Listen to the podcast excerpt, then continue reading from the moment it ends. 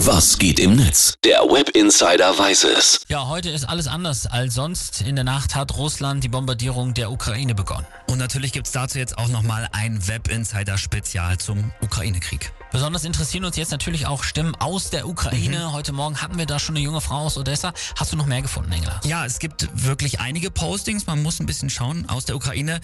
Hier habe ich noch einen User gefunden aus Kramatorsk. Kommt er, der schreibt, wir wurden von der Sirene geweckt. Wir haben uns jetzt in eine Tiefgarage geflüchtet.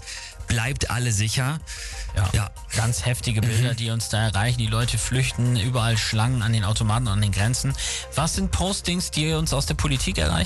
Alle großen Staatschefs haben sich da eigentlich schon gemeldet. Hier habe ich noch mal einen Tweet von unserer Außenministerin Annalena Baerbock. Die schreibt, mit dem Angriff auf die Ukraine bricht Russland mit den elementarsten Regeln der internationalen Ordnung.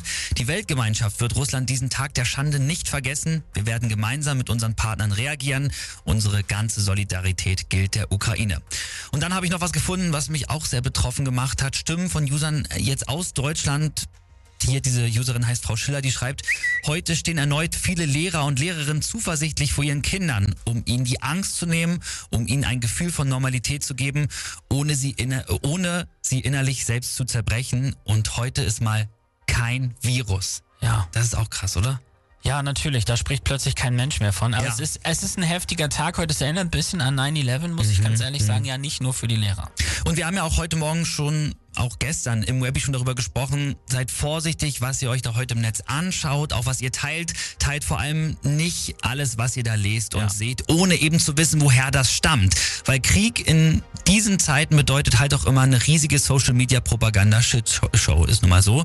Und dazu abschließend noch einen guten äh, Tweet von der Userin Frau Büsker, die schreibt, es ist vollkommen okay und normal, jetzt überfordert zu sein. Achtet auf euch, saugt nicht jedes Kriegsdetail auf, wenn ihr es nicht beruflich müsst und teilt unter keinen Umständen irgendwelche Gerüchte. Seid gut zu euch und zueinander, denn das ist jetzt alles schon schwer genug. Absolut richtig. Wir halten euch hier weiterhin auf dem Laufenden.